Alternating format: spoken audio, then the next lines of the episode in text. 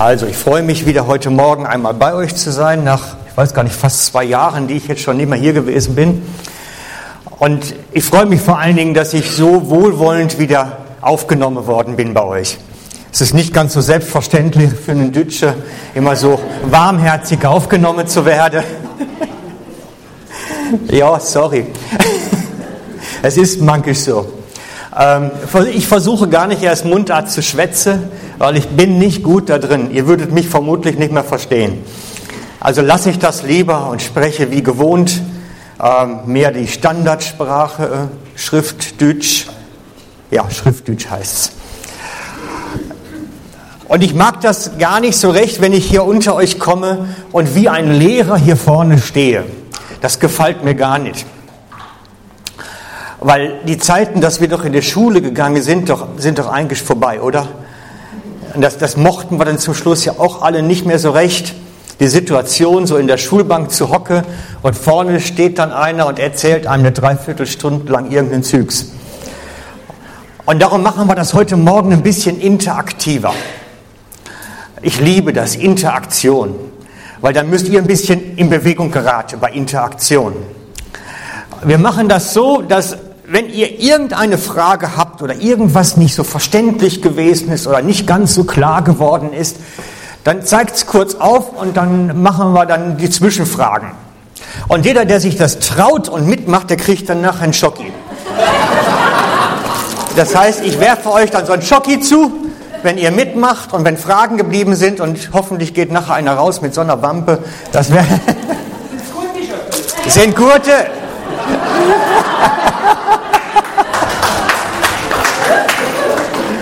Seht ihr, da kommt ein bisschen mehr Leben in und dann ist das nicht ganz so trocken. Anfangen möchte ich mit einem Bibeltext, über den ich heute Morgen mit euch sprechen möchte. Und zwar steht der Text im Lukas 16, die Verse 19 bis 31. Das ist die Geschichte vom reichen Mann und armen Lazarus. Der reiche Mann und der arme Lazarus. Ich lese vor aus der Schlachterübersetzung. Es war aber ein reicher Mann, der kleidete sich in Purpur und kostbare Leinwand und lebte alle Tage herrlich und in Freuden. Es war aber ein Armer namens Lazarus, der lag vor dessen Tür voller Geschwüre und begehrte sich zu sättigen von dem Brotsamen, die vom Tisch des Reichen fielen. Und es kamen sogar Hunde und leckten seine Geschwüre. Es geschah aber, dass der Arme starb und von den Engeln in Abrahams Schoß getragen wurde. Es starb aber auch der Reiche und wurde begraben. Und als er im Totenreich seine Augen erhob, da er Qualen litt, sieht er den Abraham von ferne und Lazarus in seinem Schoß. Und er rief und sprach, Vater Abraham, erbarm dich über mich und sende Lazarus, dass er die Spitze seines Fingers ins Eis Wasser tauche und damit meine Zunge kühle, denn ich leide Pein in dieser Flamme. Abraham aber sprach, Sohn, bedenke, dass du dein Gutes empfangen hast in deinem Leben und Lazarus gleichermaßen das Böse. Nun wird er getröstet, du aber wird gepeinigt. Und zu alledem ist zwischen uns und euch eine große Kluft befestigt, so dass die, welche von hier zu euch herübersteigen wollen, es nicht können, noch die, welche von dort zu uns herüberkommen wollen. Da sprach er, so bitte ich dich, Vater, dass du ihn in das Haus meines Vaters sendest, denn ich habe fünf Brüder, dass er sie warnt, damit nicht auch sie an diesen Ort der Qual kommen. Abraham spricht zu ihm, Sie haben Mose und die Propheten, auf diese sollen sie hören. Er aber sprach, nein, Vater Abraham, sondern wenn jemand von den Toten zu ihnen ginge, so würden sie Buße tun. Er aber sprach zu ihm, wenn sie auf Mose und die Propheten nicht hören, so würden sie sich auch nicht überzeugen lassen, wenn einer aus den Toten auferstände. Und so ist es ja auch gekommen nachher. Den Bericht habe ich ausgewählt für heute Morgen, weil er eine Lektion für uns enthält, einen ein Gedanken für uns enthält, der grundsätzlich wichtig ist für unser Leben. Und wie bei allen biblischen Texten ist auch bei diesem so, dass er eine Kernaussage beinhaltet. Und diese Kernaussage dreht sich um die Werke. Gute Werke, schlechte Werke, lebendige Werke, tote Werke. Und dieser Gedanke ist eingebettet in das Denken, in das jüdische Denken von der Ewigkeit. Er ist eingebettet in das jüdische Vorstellung davon, wie die Ewigkeit aussieht.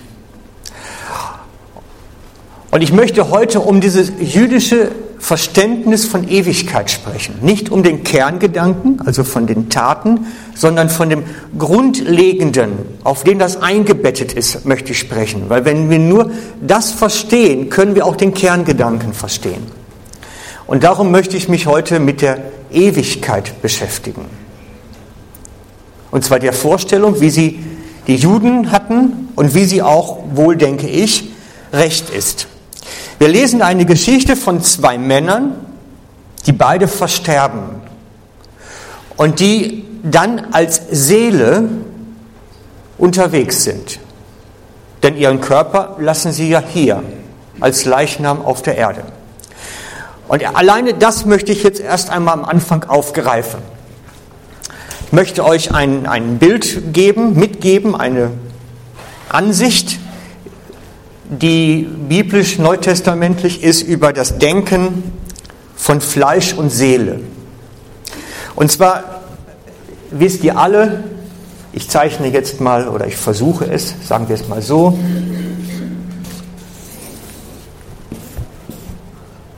Ja.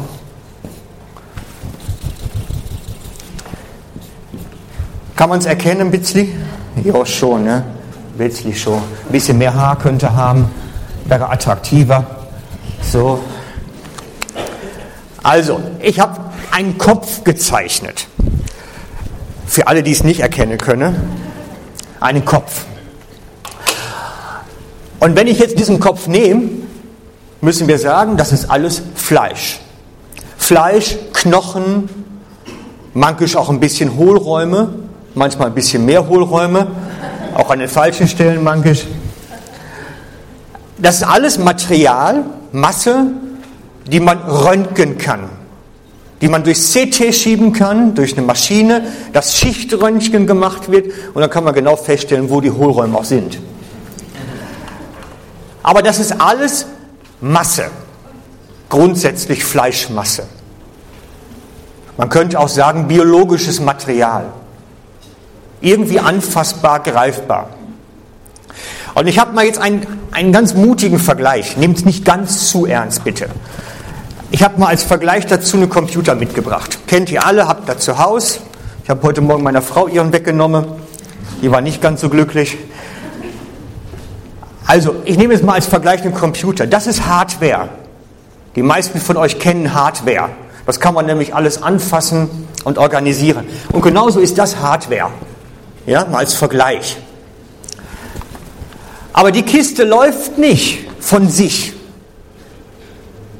Die Kiste läuft nicht von sich allein, sondern nur dann, wenn da Software drauf ist. Nur wenn da überhaupt ein Betriebssystem drauf ist, geht da irgendwas, was da passiert und wo wir dran arbeiten können. Sonst ist das einfach nur Hardware, eine Maschine, die zu nichts zu gebrauchen ist. Und genauso ist das bei der Hardware auch. Ohne Software ist die nicht zu gebrauchen. Das funktioniert nicht. Und darum steht im 1. Mose Kapitel 2, dass Gott der Herr, wo haben wir den blauen Stift? Da ist er dass Gott der Herr in diese Menschen, in diese Hardware Seele reingegeben hat. Also in diese Gehirnmasse, Hardware mit Zellen und Gewebe, wurde Software eingeblasen oder reingetan. Wir lesen das im 1. Mose Kapitel 2, Vers 7. Da bildete Gott, der Herr, den Menschen, Staub von der Erde organisches Material, müsste man sagen, und blies dem Odem des Lebens in seine Nase. Das heißt, hier steht sogar, wie die Software reingekommen ist. Bei uns ist das CD-Laufwerk und hier ging es durch die Nase. Ich weiß noch gar nicht, das kann ich mir noch gar nicht so recht vorstellen, wie das funktioniert, aber so steht es hier. In die Nase und so wurde der Mensch oder bekam der Mensch eine lebendige Seele. Das heißt, da wurde er eigentlich erst zu etwas Lebendigem. Da erst konnte er wirken. So wie ein Computer erst dann wirken kann, wenn da ein Betriebssystem drauf ist. Das ist eine sehr vereinfachte Darstellung. Bitte, ja, es ist sehr vereinfacht, genauso vereinfacht, wie es zum Teil hier dargestellt ist. Sehr vereinfacht. Aber es verhebt so. Und dieses Bild ist eigentlich die Grundlage, dass wir den Text im Lukas verstehen können. Denn wenn wir sterben, trennt sich das wieder voneinander. Die Seele geht zu Jesus oder vor den Thron Gottes, müsste man besser sagen erst einmal. Und das ganze organische Material kommt in die Erde und verfällt. Und so schreibt es Paulus immer. Wer erlöst mich, Römer 7, wer erlöst mich von meinem Fleisch? Wer erlöst meine Seele von diesem ganzen Gerümpel, was wir da zum Teil haben? Ich meine, dem Paulus ging es nicht nur gut, ne? das wisst ihr ja hoffentlich. Es ist nicht so lustig, wenn man gesteinigt wird. Das trägt schon so ein bisschen körperlich nach. Vermutlich. Ist nicht so ganz lustig. Und er ist ja mehr als einmal gesteinigt worden und für tot erklärt worden. Das macht nicht so, das, das tut nicht so wohl. Das ist nicht gerade die Sonnenbank des Lebens. Weil er sagt dann irgendwann, wer erlöst mich von dem Fleisch? Und das in vielerlei Hinsicht. In vielerlei Hinsicht. Jedenfalls geht die Seele vor den Thron Gottes und das Fleisch kommt in die Erde und verfällt. Das ist ganz einfach erst einmal erklärt. Ich könnte da viel, viel mehr zu erzählen, aber das müssen wir erstmal dabei stehen lassen, um es etwas vereinfacht darzustellen. Und Jesus beschreibt jetzt von diesem Denken ausgehend die Geschichte vom Totenreich. Das heißt, ein Reich, eine Dimension, die wir mit dem fleischlichen Auge nicht sehen können. Unser Fleisch kann diese Dimension, man könnte sagen die vierte, fünfte Dimension, nicht sehen, nicht wahrnehmen. Das Fleisch ist dazu nicht fähig. Aber die Seele, wenn sie sich vom Körper gelöst hat, wird dort sein, in dieser Dimension. Und nun sagt Jesus, dass diese Seele, müssen wir ein bisschen improvisieren, aber das schaffen wir. Im Improvisieren sind wir gut. So. Also da, super. Dankeschön, Manfred. Jetzt sagt Jesus, es gibt ein, wenn wir hier die sichtbare Welt haben, wir malen sie mal schwarz, Nehmen wir mal den Planeten, um das zu verdeutlichen. Planeten Erde, ganz natürlich mit Wasser und Bergen und was weiß ich nicht. Das ist kein Fußball, ja, nicht, dass das einer jetzt verwechselt. Gibt es eine Ebene des Totenreichs, und ich mache die jetzt bewusst eine andere Farbe, wo es wie zwei Kammern hat. Und er schreibt dort, eine ist für die Erlösung. Wie schreibt er dazu? Wer weiß es noch auswendig? Ich muss nachschlagen. Die Gerechten. Die einen sind für die Gerechten.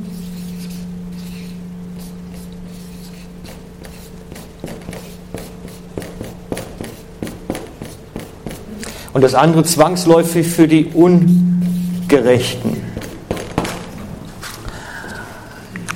Das heißt, es wird im Prinzip solange wir im Fleisch sind, entschieden, in welchem Bereich wir einmal sein werden.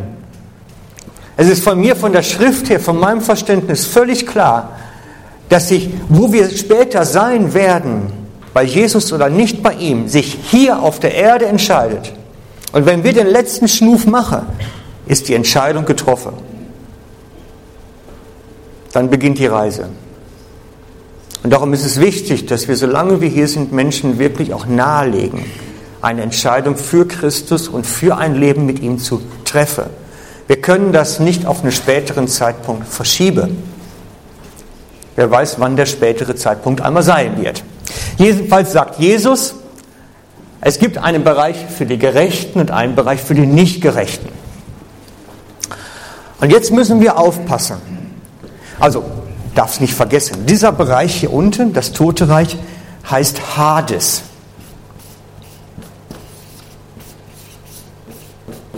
Hades ist das. Das gesamte Tote Reich. Und nun sagt Jesus, es ist eine Kluft zwischen gerecht und ungerecht. Und es ist nicht möglich, dass dort irgendwo ein Wechsel noch stattfindet. Wenn die Entscheidung des letzten Schnufs da ist, ist die Entscheidung gefallen. Da ist nichts mehr möglich. Aber wir wissen, Jesus ist selber, als er verstarb, hinabgestiegen in das Reich des Todes. Und was hat er dort gemacht? Weiß es jemand noch? Was hat er dort gemacht? Er hat gepredigt. Genau. Aber es ist kein Wechsel mehr möglich gewesen. Trotzdem nicht. Und er hat die, die Gerechten, mit sich geführt. Wir lesen, der Beweis dazu, wir lesen in Matthäus 27, Vers 52. Das ist der Moment, als Jesus verstarb. 50 geht's los. Jesus aber schrie nochmals mit lauter Stimme und gab den Geist auf. Vers 51. Und siehe, der Vorhang im Tempel riss von oben bis unten entzwei und die Erde erbebte und die Felsen spalteten sich. Vers 52. Und die Gräber öffneten sich, die Gräber öffneten sich und viele Leiber der entschlafenen Heiligen wurden aufgeweckt. Das heißt, dass Jesus hinabgestiegen, wirklich hinabgestiegen ist in das Reich des Todes und hat die hier mit sich geführt in seine himmlische Regentschaft mit dem Moment des Todes. Mit der Predigt im Totenreich hat er sie mit sich genommen. Und seitdem gilt, wir sehen das in der, Apostelgeschichte, in der Apostelgeschichte, Vers Kapitel 7, bei der Steinigung des Stephanus. Da sehen wir das am deutlichsten. Dass Stephanus sagte, er aber voll Heiligen Geist blickte zum Himmel empor, sah die Herrlichkeit Gottes und Jesus zur Rechten Gottes stehen. Und er sag, sprach, siehe, ich sehe den Himmel offen und den Menschen, den Sohn des Menschen zur Rechten Gottes stehen. Kein Schehol mehr, kein Hades mehr. Direkt zu Jesus. Das heißt, der Bereich hier, der ist geräumt, der ist jetzt leer. Mindestens der ist leer. Seitdem gilt, der Himmel ist offen. Kein Zwischenlagerraum, keine Warteschleife. Mit dem Tod von Jesus ist letztlich dieses System verändert. Jetzt heißt es, wir, sind, wir gehen wirklich zu ihm in himmlische Sphären, direkt ohne dass unsere Seele erst dort zwischengelagert wird. Denn diese Geschichte, die Jesus erzählt im Lukas, ist geschrieben vor seinem Tod. Und das verändert dann alles.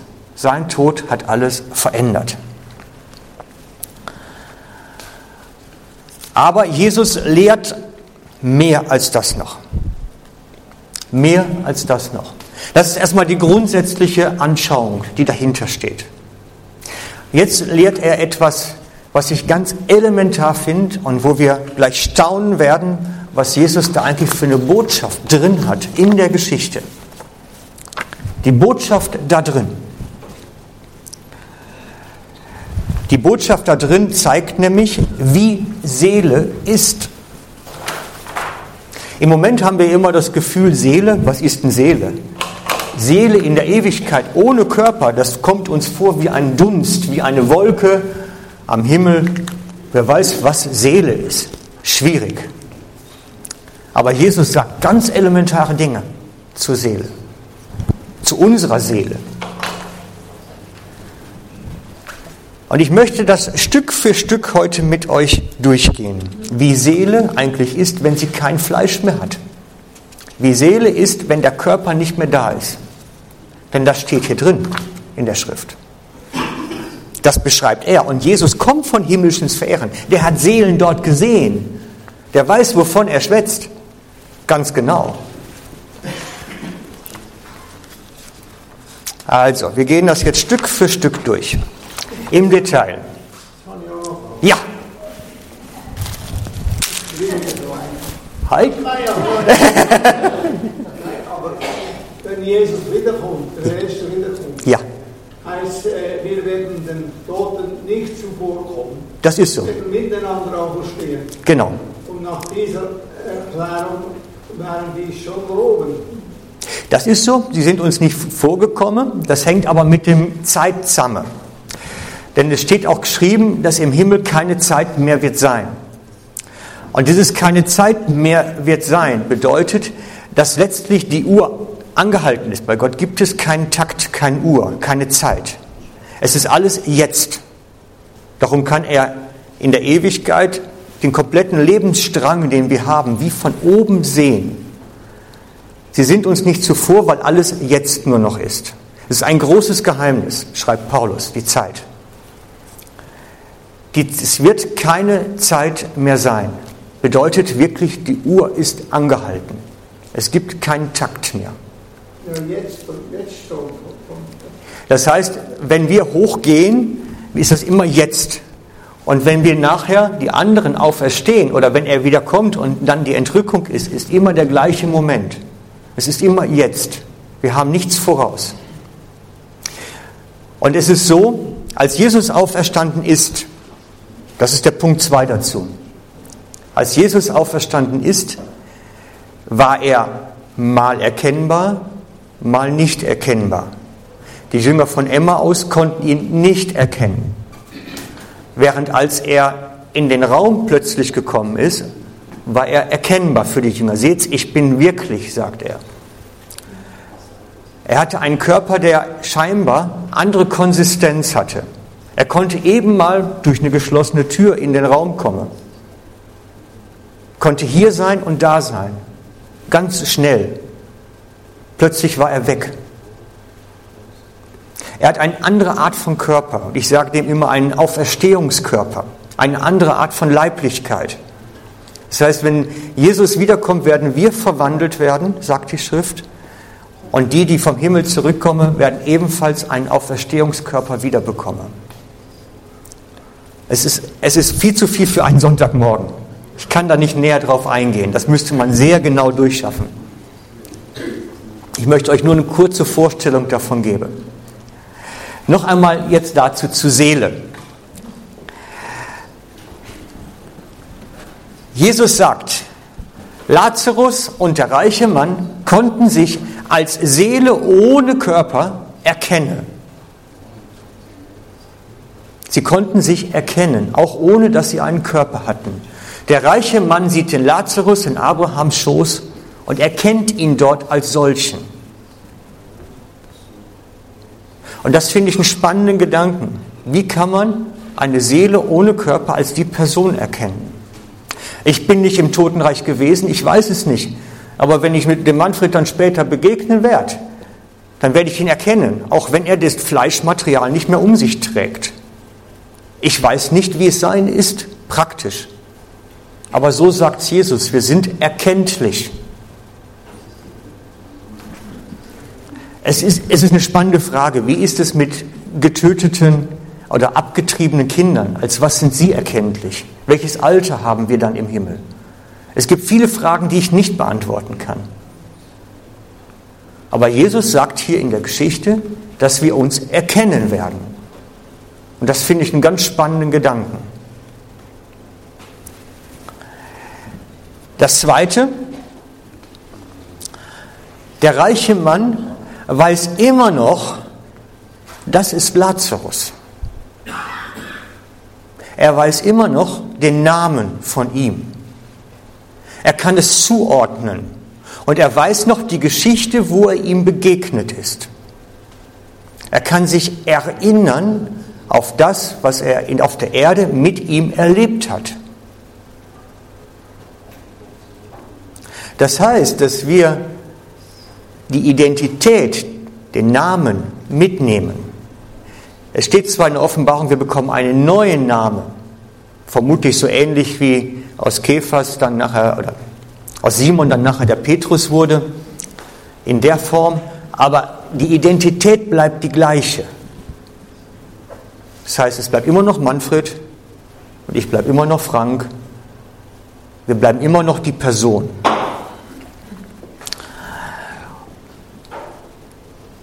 Und in der Geschichte bleibt immer noch Lazarus der Lazarus und der reiche Ma der reiche Ma. Und sie nehmen ihre Erinnerungen mit. Sie nehmen mit, dass sie wissen, das war der, der vor meiner Tür lag. Das war der, ich kenne ihn noch daher. Und genauso nehmen wir unsere Erinnerungen mit. Das heißt, die ganzen Geschichten, die letztlich in unserem Leben aufgelaufen sind und die uns zu dem gemacht haben, der wir sind, die ein Teil von uns geworden sind, nehmen wir mit. Und mich hat dann jemand mal gefragt, wie ist denn das? Das ganze Schwere, das ganze Leid, was ich erlebt habe. Ich dachte, ich werde davon frei. Wir nehmen die Erinnerung mit ohne dass sie uns noch peinigen, ohne dass sie uns Last sind, ohne dass sie unsere Seele quälen. Jesus heilt die Verletzung unserer Seele, ohne die Erinnerung zu löschen. Das ist der Punkt. Er heilt uns von den Verletzungen der Seele, ohne die Erinnerung zu löschen. Und das ist das, was wir oftmals auch hier schon erleben dürfen, dass wenn wir Mensch, als Mensch hier auf der Erde Heilung an der Seele erfahren, dann ist das nicht so, dass die Erinnerung gelöscht ist, sondern dass die Last der Verletzung weg ist. Das heißt, das, was uns zu dem gemacht hat, der wir sind, unser ganzes Erleben, unsere Begegnungen, das Schöne und das Schwere, das abgespeichert ist hier oben in der Software, ist ein Teil von uns geworden, ein Teil der Seele geworden und wir nehmen sie mit in die Ewigkeit.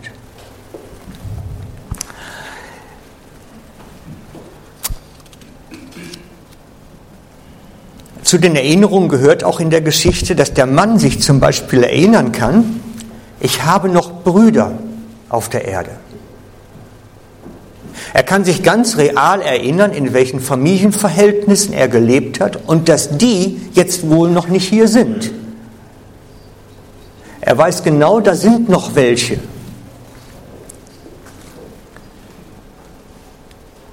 Und möchte sie warnen. Schick doch den Lazarus. Der nächste Punkt ist, der reiche Mann leidet. Er empfindet Pein. Ich habe mich gefragt, wie eine Seele Pein empfinden kann. Es kann ja nicht körperlich sein, denn Körper ist ja nicht mehr da. Es geht wirklich um Seelenschmerz offensichtlich, der in der Hölle stattfindet, in dem anderen Bereich, wo der Teufel regiert. Es geht um Seelenschmerz. Und wir wissen heute aus der Psychologie, dass Seelenschmerz mankisch viel schlimmer ist als körperlicher Schmerz. Viel schlimmer. Wir kennen das von vielfach von Kindern. Eine Ohrfeige bei den Kindern ist nicht der körperliche Schmerz das Schlimme oder der Klopf auf dem Fudi, sondern das, was es an ihrer Seele tut, ist schlimmer. Und so mankisch ist das mit Kindern nicht mehr reden. Manche Eltern praktizieren das als Strafprinzip. Schlimmer als der Klopf auf dem Fudi. Und so kann Seele leiden. Und wir lernen in der Ewigkeit, in dem Bereich, der ohne Gott ist, leidet Seele Schmerz. Ich weiß nicht, wie das mit dem Feuer dann zu verstehen ist, dem Feuer des Leidens. Wie soll eine Seele Feuer leiden? Ich weiß es nicht. Es sind viele Fragen offen, die wir nicht beantworten können. Aber ich weiß, Seele kann leiden und sie kann in der Ewigkeit leiden, wenn wir nicht beim Herrn Jesus ankommen. Das heißt, wir haben in der Ewigkeit noch Empfindungen, Gefühl und können Freude und Schmerz als Seele empfinden. Und das vierte, was wir mitnehmen, also drei Punkte hatte ich jetzt genannt, ich wiederhole mal gerade für die, die Notizen machen. Wir nehmen unseren Aussehen mit, wir nehmen unseren Namen mit und damit die Identität, wir nehmen die Erinnerungen mit, wir nehmen die Fähigkeit zur Empfindung mit, zum Gefühl. Und jetzt kommt das vierte. Und was mir dünkt, fast das Wichtigste noch dabei. Wir werden unseren Charakter mitnehmen. Unseren Charakter. Und zwar sehen wir das in diesem Bericht an dem reichen Mann. Er wird ja geschildert als jemand, der auf Erde in Saus und Braus und Purpur, also wirklich im Wohlstand lebte, ohne sich irgendwie an der Umwelt zu stören. Er hat sein Ding gemacht. Den hat nicht gekratzt, dass da ein Bettler vor der Tür liegt und versucht, von den Lebensmittelresten zu leben. Das hat ihn gar nicht gestört. Hauptsache, ihm geht's gut. Hauptsache, ich komme durch. Das war das Prinzip und das kennen wir ja aus unserer Zeit genauso. Und diese Eigenschaft, dieses Denken hat er in die Ewigkeit mitgenommen. Ganz klar. Denn er sagt, schick doch mal den Lazarus. Erst einmal ist das sowieso eine Frechheit. Das tönt schon so, als würde er damals noch in seinem Haus dem Diener sagen, hol mal den Wein. Er meint immer noch kommandieren zu können und Anweisungen zu geben. Hol doch mal, mach doch mal. Es tönt schon wieder so wie damals. Und dann sagt er, warnt meine Brüder. Den Rest stört doch nicht. Hauptsache meine paar Brüder, die werden jetzt irgendwie davor gewarnt. Der Rest interessiert mich nicht.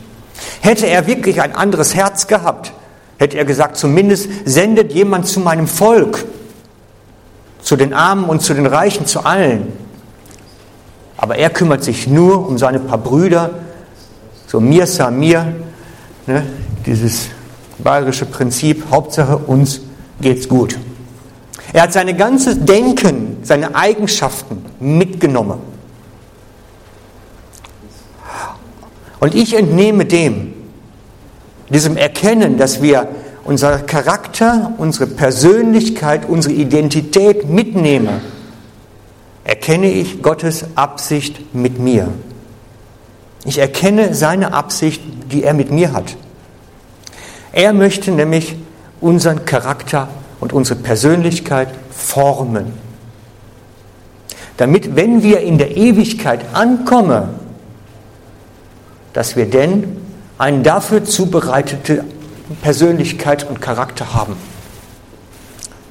Sein Interesse gilt meinem inneren Menschen, dem, was in mir passiert. Er möchte mich zubereiten für die Ewigkeit. Das heißt, wenn du dich fragst, was möchte Gott mit mir eigentlich tun hier auf der Erde, dann ist die erste grundsätzliche Antwort, dich zubereiten auf die Ewigkeit. Dass du dort ankommst mit einem Charakter, der dem würdig ist, vor Gott zu leben. Der so geprägt ist davon, dass es ihm würdig ist. Einen gottesfürchtigen, festen Glaubenscharakter. Das ist sein Ziel mit mir und mit jedem von uns. Und darauf schafft er hin.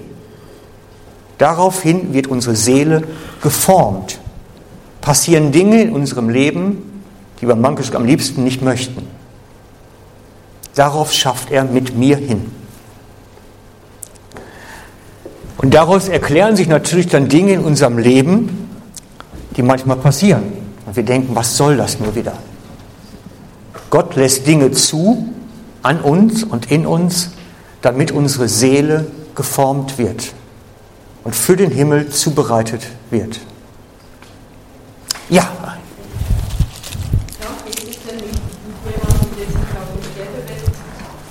der als Reiche gelebt hat, quasi wie du jetzt beschreibst. Und Ja. der sich dann auf dem Sterbebett mit Jesus entscheidet. Das sind eine Weltreiche. Tja, ich hoffe, sie werden schnell geheilt.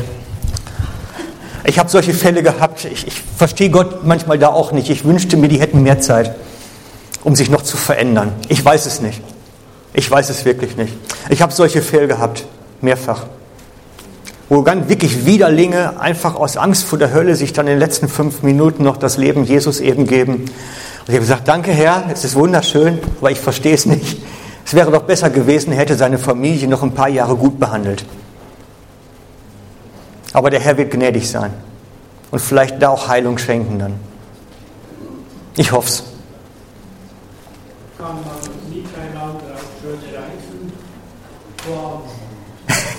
Hier auf der Erde oder in der Ewigkeit? Ewigkeit. Reisen in der Ewigkeit.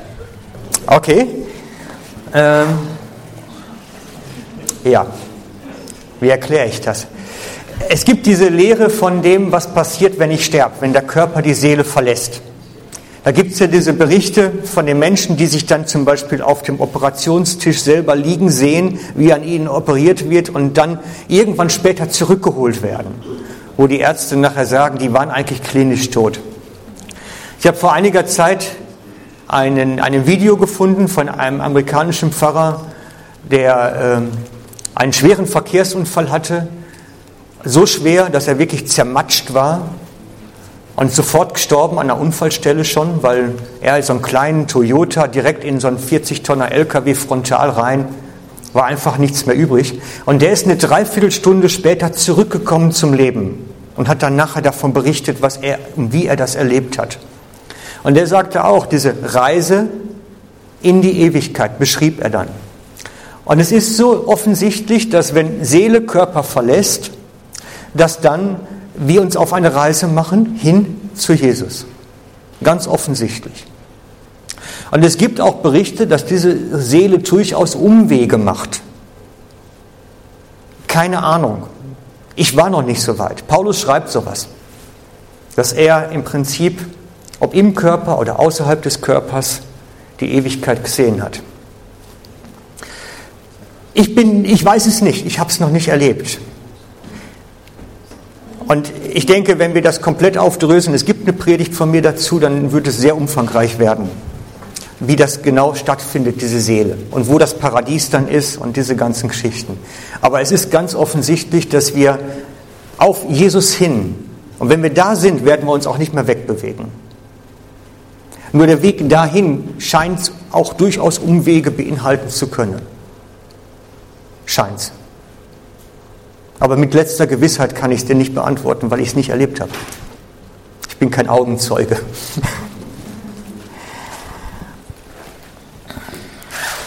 Ich möchte jetzt noch mal dieses Bild aufgreifen.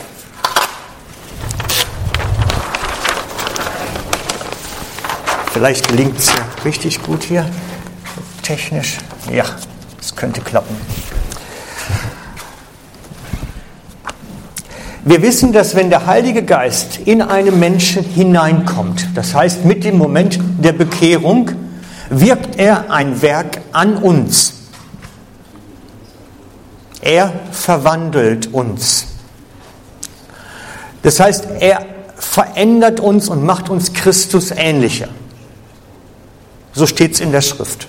Und zwar nicht vom Fleische her, dass wir plötzlich alle ähnliche Konturen bekommen oder dunklere Haut oder wie auch immer, schwarze Haar, wie man sich auch Jesus immer vorstellen mag. Sondern er verändert uns ja an diesen Eigenschaften, die für die Ewigkeit bestimmt sind. Er verändert uns an unserem Charakter, an unserer Identität, an unserer Wahrnehmung, an den Gefühlen. Er verändert uns am inwendigen Menschen, sagt Paulus dazu.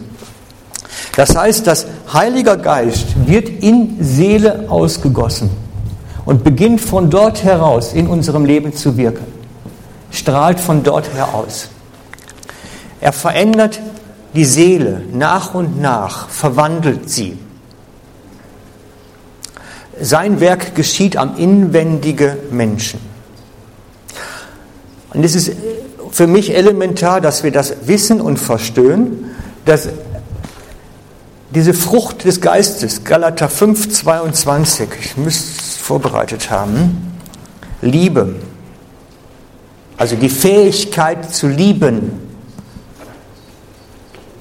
die Geschwister zu lieben, die Feinde zu lieben, manchmal ist dasselbe, je nachdem. Die nicht liebenswerten zu lieben. Ein Kaktus zu umarmen, könnte man manchmal dazu sagen. Wir haben in letzter Zeit bei uns in der Gemeinde einige Bekehrungen von Menschen, die eher am Rand der Gesellschaft stehen, unter den Gefallenen und Gestrauchelten, mehrere. Und das ist so ein bisschen dieses, ich mag sie ja gern, aber wenn die so stinken sonntags morgens, ich sage ihnen dann schon, du musst jetzt mal Dusche gehen, sonst setzt sich bald irgendwann keiner mehr neben dich. Die zu Liebe also nicht nur zu mögen und zu schätzen, sondern wirklich zur Liebe, ist eine Herausforderung. Die nicht liebenswerte zu lieben, also die Fähigkeit dazu, wie Jesus einen Leprakranken zu berühren, einen Aussätzigen zu berühren mit den Fingern, ist anspruchsvoll. Das ist die Liebe, die damit gemeint ist, ist eine Frucht des Geistes in uns die Fähigkeit zu Freude zu haben, auch im Leid. Sich freuen zu können an Dingen, die schön sind und nicht nur immer das schlechte Wetter zu sehen. Wie geht es uns denn, wenn wir in den Mikro gehen morgen früh? Oh, dieses Wetter, ist alles so fürchterlich. Wo ist unsere Freude? Jesus hat Freude eigentlich in uns gewirkt. Eine Frucht des Geistes. Friede, Manchmal habe ich das Gefühl, Friede ist das, was den Christen am meisten abgeht. Da, da fehlt es offensichtlich ganz massiv. Dieser innere Friede und Ruhe und Gelassenheit. Wenn ich sehe, wie viel Streit und Zank in den Gemeinden ist und Unfriede und wie man da aufeinander einprügelt, dann denke ich immer, wo ist die Frucht des Geistes bei euch? Wo ist sie geblieben? Langmut. Frucht des Geistes. Den Mut zu haben, einen langen Weg zu gehen. Langmut. Den Mut zu haben, einen langen Weg zu gehen. Den lange Strecke mit jemandem. Die Hoffnung nicht aufzugeben, dass es besser kommt. Dass es funktioniert. Freundlichkeit. Wisst ihr, was die letzten vier Wochen oder fünf Wochen am meisten kritisiert wurde bei mir in der Gemeinde, so wenn ich so Kritik höre? Ich bin von dem schon wieder nicht begrüßt worden. Denke ich mir, hey, sei doch mal langmütig. Das kann passieren, wenn man in Gedanke ist. Freundlichkeit, miteinander umzugehen. Güte. Güte meint eigentlich Generosität. Großzügigkeit. Großzügigkeit. Treue. Ja, das ist eigentlich mit der, geht recht einmütig mit der Langmut, den langen Weg zu gehen. Sanftmut, natürlich. Selbstbeherrschung. Alles Frucht des Geistes, alles das, was in unserer Seele gewirkt wird, aus Gott heraus, wie er uns verwandelt von innen heraus. Und wenn ihr beobachtet, wer ist eigentlich reif im Glauben nicht, dann fragt nicht Bibelstellen nach ab. Schaut darauf, wie die Frucht gewachsen ist. Es ist ein Kapitalfehler, Leute wegen ihres Wissens als reif zu erachten. Wenn da keine Frucht im Charakter ist, ist zu wenig ist zu wenig. Und aus dem heraus, aus dieser Frucht heraus, geschehen dann Glaubenswerke. Geschehen dann die Dinge, die geschehen sollen. Können wir erkennen, was Gott durch uns tun möchte in dieser Welt, wie er uns gebrauchen möchte. Aus der Frucht heraus. Und das wiederum bildet dann Charakter und Seele und Erinnerungen die wir in die Ewigkeit mitnehmen werden. Ist okay soweit? Konntet ihr mir folgen? Ich habe versucht, etwas ganz Kompliziertes ganz einfach darzustellen. Es wird viele Fragen offen lassen, das ist klar. Das ist eigentlich eine Predigtserie für viele, viele Morgende. Meine Botschaft an euch heute Morgen ist, achtet darauf, was in eurer Seele geschieht. Dass Jesus wirklich Raum bekommt und die Frucht des Geistes sich entfalten kann in eurer Seele, weil das hat Auswirkungen auf Charakter, auf Persönlichkeit und hat Ewigkeitswert. Denn wir nehmen das mit. Das ist unser Himmelsgepäck. Das letzte Hemd hat Taschen, aber nicht Taschen für Gold und Besitztum, sondern das, was wir an Erinnerungen und an Charakter anspare, hier, das wird bleiben. Das ist das, was Lukas 16 sagt. Wir nehmen etwas mit in die Ewigkeit. Und zwar unsere Persönlichkeit. Wir bleiben immer noch der Frank, wir bleiben immer noch so ein Holzkopf ab und zu und, und, und. Wir nehmen das mit. Und ich weiß, es, es, es, befremdet mich auch, dass Leute, die auf dem Sterbebett sterben oder sich bekehren, dann immer noch äh, wenig Veränderung in sich haben. Aber ich denke, Gott sagt bei einigen natürlich, Hauptsache er kommt überhaupt mit als dass er noch einen großen Weg vor sich hatte. Aber es ist nicht alles leicht zu verstehen. Ich mache euch Mut, Mut zur Veränderung. Mut zur Veränderung, dass Gott sein Werk an euch tun kann. Denn er möchte euch verwandeln. Und solange, wie wir die Augen nicht schließen im letzten Atemzug, so lange werden wir verwandelt. So lange läuft dieser Prozess. Es ist völlig egal, wie alt wir sind. So lange läuft der Prozess.